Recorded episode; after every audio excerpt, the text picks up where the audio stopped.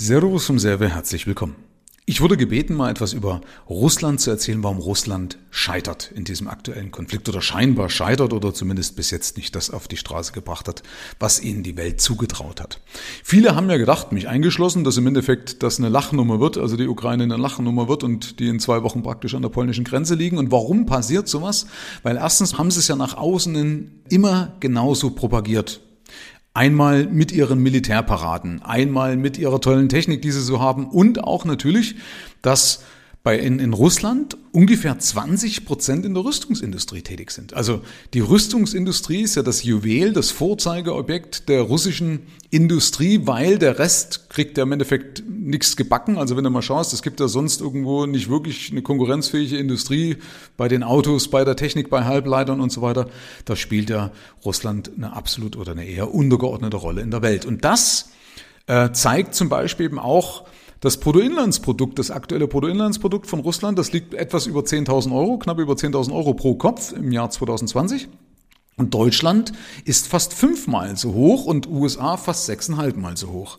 Also das zeigt schon mal, dass da einiges versickert in Russland, weil, wenn du mal überlegst, die haben ja einen riesen Vorrat an Rohstoffen, also sind sie ja normalerweise eher mit USA vergleichbar als mit uns. Ne, USA sitzt ja auch auf dem Berg Rohstoffe und wenn die jetzt noch ein vernünftiges System hätten, dann hätten die nicht nur ein Sechstel des pro Kopf Bruttoinlandsproduktes im Verhältnis zu den USA, sondern also da versickert einfach viel. Also die kriegen einfach nicht viel auf die Straße. Und das fliegt ihnen natürlich bei dem jetzigen Konflikt auch um die Ohren. Aber jetzt will ich mal was dazu erzählen. Einmal aufgrund meiner Erfahrung, warum das so ist. Und da kann ich im Endeffekt ganz gut mitreden. Und zwar der erste Punkt davon ist, dass nämlich der Nachteil einer Autokratie oder einer Diktatur dazu führt, dass sowas passiert, weil ja dadurch eine Angstkultur geschaffen wird. Und immer wenn du so eine Angstkultur hast, dann blenden Leute auch, weil sie natürlich Angst haben, etwas an dich weiterzureichen. Ja, also die gewissen Sachen an dich weiterzureichen oder das, deinem Führer, deiner Führungskraft, in dem Fall eben dem Putin zu sagen, wie es wirklich da draußen ist. Ja, die, das Problem ist ja, die Leute haben Angst, äh, weil der Botschafter ja oft angegriffen wird, nicht die Botschaft. Ja, also der Überbringer der Botschaft, der wird ja meistens dann oder der, ist zumindest in der Historie ja schon öfters mal gehängt worden. Und wenn du natürlich Angst hast, in so einem Autokraten wie Putin gegenüberzutreten und sagen, ja, Chef ist nicht so, wie du denkst oder wie das ist, Übrigens kannst du da auch gute Parallelen in Firmen übertragen, warum manche Führungskräfte versagen, weil halt genauso eine Angstkultur auch in der Firma herrscht. Das hast du auch bei Volkswagen gesehen und das hat dazu geführt, dass die unteren Ingenieure geschummelt haben, weil sie auch Angst hatten, nach oben das weiterzuleiten. Ja, das ist halt das Problem, wenn die Kultur nicht passt.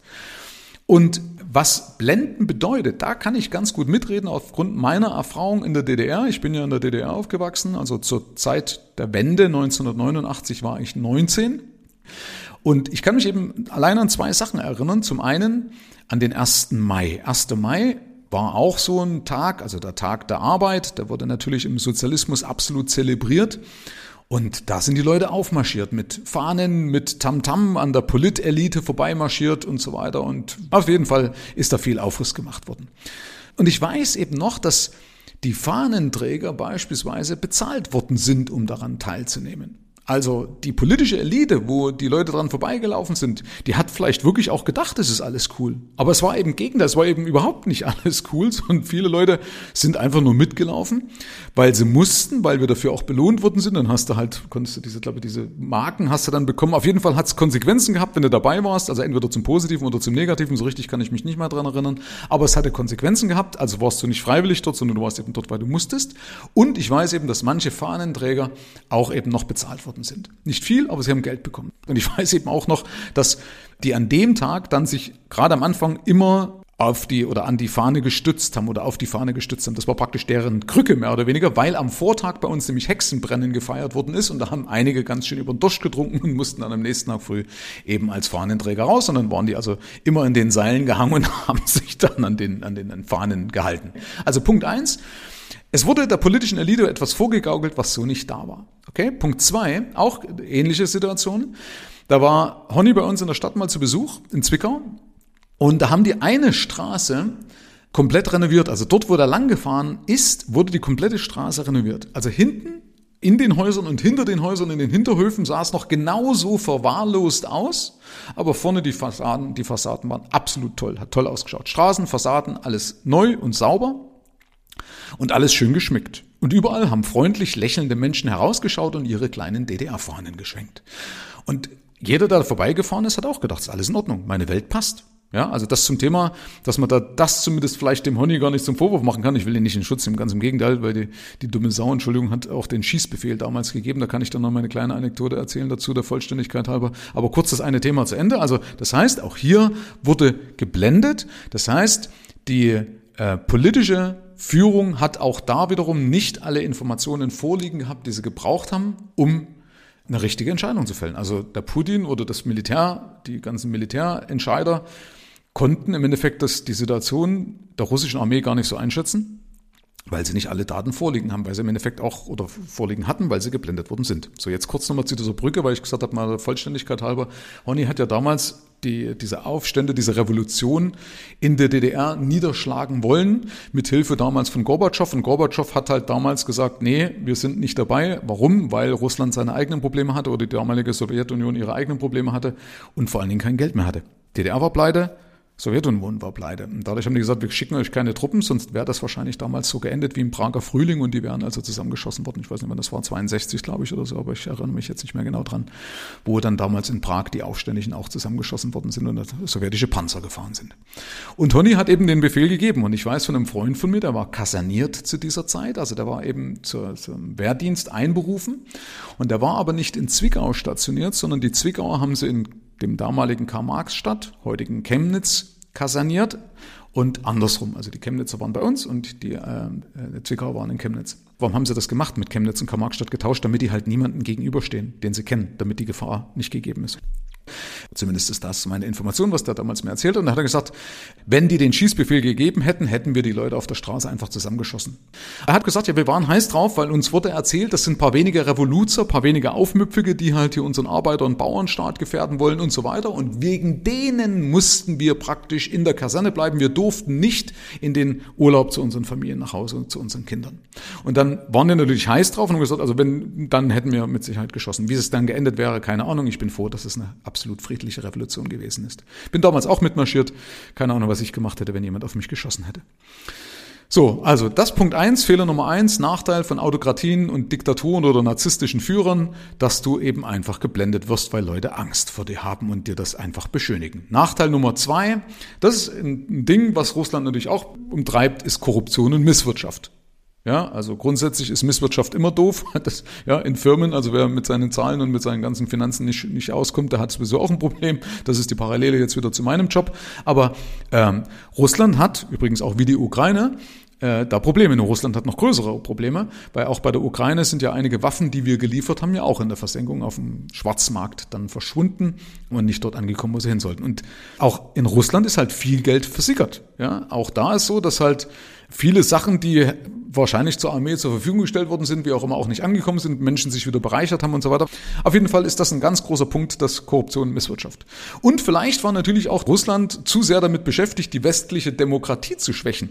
Also, Sie haben ja Ihre russischen Trolle, ja, diese Internet-Trolle, die überall irgendwelche Internet-Memes rausbringen und unsere Demokratie in Frage stellen. Ergebnis beispielsweise ist auch so ein Rechtsruck in Italien, weil Salini beispielsweise ja auch von den Russen mit äh, unterstützt worden ist. Und damals Trump, Trump, wie gesagt, ja, äh, ist ja auch durch die Russen an die Macht gekommen. Auch das kam ja raus, dass über Cambridge Analytica, ja, diese Firma, die das praktisch in den sozialen Netzwerken ja verbreitet hat und diese äh, Aussagen an die einzelnen Leute ich weiß nicht, das ist ein ganz interessanter Bericht, wenn du mal sowas wissen möchtest. Also Cambridge Analytica hat ja die Werbung ausgespielt. Also dir hat sie meinetwegen, wenn du rot warst, also links warst, dann haben sie eben gesagt, ja, das ist so gut und genau dieselbe Botschaft, aber eben in anderer Form haben sie dann an die Leute, die rechts sind oder Mitte und wie auch immer. Also jeder hat genau die passende Werbung bekommen und das war ja auch durch die Russen gefördert. Also auch da gab es ja Kontakte über den Sohn von Trump mit den Russen, also seit vielen, vielen Jahren. Ja, also ich habe ja leider Putin auch schon in Schutz genommen, äh, aber das ist so ein Punkt, ja, da platzte schon der Kragen. Und auch bei Wirecard war das ja so. Also der Jan Masalek, ja, oder Masalek oder wie der ausgesprochen wird, dieser Österreicher, auch der hatte ja äh, Kontakte zum russischen Geheimdienst in München. Sein Büro war genau gegenüber von der russischen Botschaft.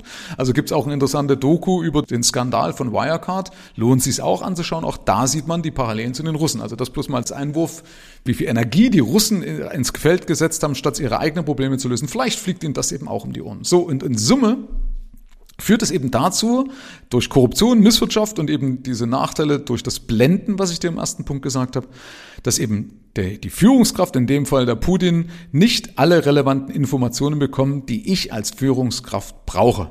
Ja, um eine vernünftige Entscheidung zu fällen. Oder eben auch die Militärentscheider, die Generäle und so weiter, denen liegt auch nicht alles vor. Und dadurch läuft das genau so falsch. Ja, und wir haben uns im Endeffekt auch davon blenden lassen oder beeindrucken lassen. Und jetzt will ich aber nochmal abschließen damit, also das ist der Grund, warum Russland eben gerade jetzt scheitert. Aber abschließen möchte ich auch nochmal mit einem Punkt, ähm, wo man sowieso vorsichtig sein muss, weil du weißt nicht, ob die Information, die uns auch an, an uns herangetragen wird, ob die vordergründig stimmt oder ob es eben im Hintergrund irgendwas läuft, was vielleicht ganz anders ist. Also die komplette Datenlage liegt uns nämlich nicht vor und damit ist das, was aktuell passiert, was vielleicht im Hintergrund passiert, nicht abschätzbar. Und das liegt jetzt nicht daran, weil irgendwelche Politiker böse sind oder die Presse vielleicht auch nicht objektiv äh, und die Presse böse, wie auch immer, sondern es liegt eben daran, dass viele Sachen an uns gar nicht herangetragen werden können, weil wir mit solchen Situationen nicht klarkommen. Ja, kennen Sie den Spruch vielleicht aus der Matrix? Da hat ja der eine Typ, der äh, Neo verraten hat, da hat er gesagt, Unwissenheit ist ein Segen. Und ich glaube, für viele Bürger ist das auch so, weil Leute einfach so in ihrer Meinung gefestigt sind und nicht offen sind für andere Sachen. Und wie gesagt, auch mir geht's ja so, dass ich auch natürlich auch immer emotional bei Sachen dabei sind oder dabei bin. Ich lasse mich zwar gerne umstimmen, wenn einer mit Fakten kommt, aber das macht ja nicht jeder. Viele Leute sind zu sehr emotional dabei. Und da will ich dir eine Geschichte ganz kurz an die Hand geben. Und zwar nämlich zwischen Israel und Iran. Also Iran hat ja damals äh, mit Israel eine lange lange vertragliche Vereinbarung getroffen, dass eben Öl von Iran nach Israel fließt. Da gibt es eine Pipeline, die eben dort äh, errichtet worden ist. Und das war ganz wichtig, weil damit Israel auch unabhängig ist, wie das, wie das Ganze über den Suezkanal reinkommt. Also das war so eine strategische Partnerschaft zwischen Iran und Israel. Und das hat sich geändert. Ab 1979 kam diese islamische Revolution. Und da wurde oder haben sich Israel und der Iran vordergründig bekriegt, also sowohl verbal als auch militärisch. Im Hintergrund aber ist dank des Unterhändlers Mark Rich ähm, das war in England, glaube ich, hat das stattgefunden. Kam irgendwann später raus, gibt es auch ein ganz, ganz interessante Doku über das Thema Öl und so weiter. ist auch ultra interessant, äh, welche Kriege und welche geopolitischen Verwerfungen es aufgrund des Öls gibt. Aber der hat das eben verhandelt weiterhin, dass also das Öl auch während dieser Kriegsphase von Iran nach Israel fließt. Und das war für beide Länder eine Win-Win-Situation. Also Iran hat das Geld aus Israel gebraucht und Israel hat das Öl gebraucht. Und damit haben ja die Politiker, auch wenn sie vielleicht aus Eigeninteresse gehandelt haben, trotzdem richtig gehandelt, weil die hätten sonst, also die israelischen Politiker, die hätten sonst die Volkswirtschaft in Israel an die Wand gefahren. Ja, weil eben alles am Öl hängt. Die Pharmaindustrie, Plastik, Kunststoffe, alles wie überall ist ja fast überall Öl drin. Ja, Energiegewinnung und so weiter. Übrigens fand ich da auch, ist da auch gesagt worden, dass hauptsächlich Hitler an, an diesem Ölmangel ja gescheitert ist. Also zum Beispiel die äh, Bombardierung in Dresden ist passiert ohne Begleitschutz. Also die Amis, die amerikanischen Bomber sind fast ohne Begleitschutz geflogen, weil sie wussten, unten kann keiner mehr abheben, ist kein Öl mehr da. Ja, und äh, dadurch ist also diese ganzen, ganzen Messerschmitz und so weiter konnten nicht abheben, ja, weil uns einfach die Ressourcen gefehlt haben. Also auch da merkst du, es nützt die beste Technik, wenn du kein Öl hast. Äh, also keine Ressourcen hast. Also nochmal, das heißt, Israel konnte damals aber seiner Bevölkerung gar nicht sagen, ey Freunde, mal ganz sachlich jetzt unter uns Gebetsschwestern, wir können hier den Ölhahn zu Iran nicht zudrehen. Wir brauchen das Öl, weil ansonsten bricht unsere Wirtschaft zusammen. Wir können hier nicht auf Ideologie gehen. Das hätten doch die Masse, das hätte die Masse gar nicht verstanden. Ja? Und wer weiß, was im Hintergrund zwischen Scholz und Putin läuft, was weiß ich denn? Ja, ja das wollte ich dir bloß eben nochmal sagen. Das ist eben das, was uns, was vordergründig erscheint, muss nicht zwangsläufig das sein, was im Hintergrund immer so abläuft, weil, wie gesagt, uns nochmal nicht die komplette Datenlage vorliegt. So, also, was eint diese drei Punkte? Deswegen wollte ich das nochmal sagen. Es liegt eben nicht die komplette Datenlage vor und deswegen nochmal wiederum die Parallele, warum das hier in den Geldpodcast wieder reinpasst. Deswegen schwöre ich ja darauf, dass du deine kompletten Zahlen kennst weil nur wenn du deine kompletten Zahlen kennst, dann kannst du daraus ableiten und alles, woraus du ableiten kannst, das hast du im Griff und was du im Griff hast, nur das kannst du optimieren. Und nur was du optimieren kannst, das kannst du auch skalieren. Ja? Also deswegen ein gesunder Wachstum hängt immer damit zusammen, dass du deine Basis, deine Zahlen im Griff hast. Und wenn dir das alles vorliegt, dann kannst du auch die richtigen Entscheidungen finden. Herzlichen Dank fürs Rein und Hinhören. Ab hier liegt's an dir. Bis zur nächsten Folge. Dein Michael Serve.